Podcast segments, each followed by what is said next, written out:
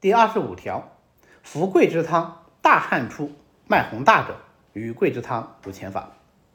若形似略，一日再发者，汗出必解，以桂枝二、麻黄一汤。桂枝一两十七株，去皮；芍药一两六株，麻黄十六株，去结；生姜一两六株，切；杏仁十六个，去皮尖；甘草一两六株，炙；大枣五枚，白；右七味，以水五升，先煮麻黄一二沸，去上沫。纳诸药，煮取二升，去子，温服一升，日再服。本云：桂枝汤二分，麻黄汤一分，合为二升，分再服。今合为一方，将悉如前法。臣一等谨按。桂枝汤方：桂枝、芍药、生姜各三两，甘草二两，大枣十二枚。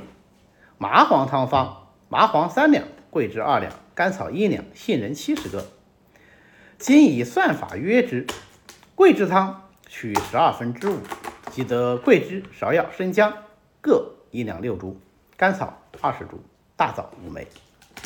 麻黄汤取九分之二，即得麻黄十六株，桂枝十株三分株之二，收之得十一株；甘草五株三分株之一，收之得六株；杏仁十五个九分梅之四。收之得十六个，二汤所取相合，即共得桂枝一两十七株，麻黄十六株，生姜、芍药各一两六株，甘草一两二株，大枣五枚，杏仁十六个。何方？服桂之汤本来就应该是要变身为汗者为佳，那这样呢就能够邪随汗去而并解。现在病人。大汗出，说明汗不得法，有过汗的嫌疑。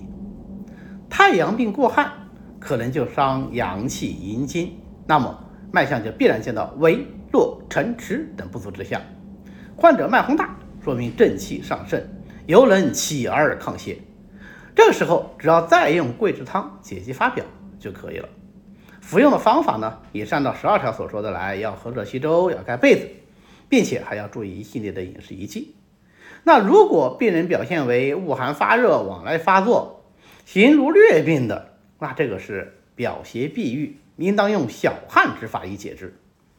但是与桂枝麻黄各半汤不同的是，病人既没有凡有热色的面色红啊，每天恶寒发热的次数也要发作的少一些，这说明表邪闭郁的程度啊比较轻。正气呢也相对要更加不足一些，因此呀，发汗的力量呢就也要减弱一点，就减少麻黄汤的用量到九分之二，增加桂枝汤的用量到十二分之五，合为一方，就称之为桂枝二麻黄一汤。今天的内容呢，我们就讲到这里。我最近呢出了一本新书《一起读内经》，这本书呢以比较浅显的语言讲解了《黄帝内经》里的主要内容。还是比较贴合临床实用的，在全国各大书店和网络书店均有销售啊！谢谢大家去支持。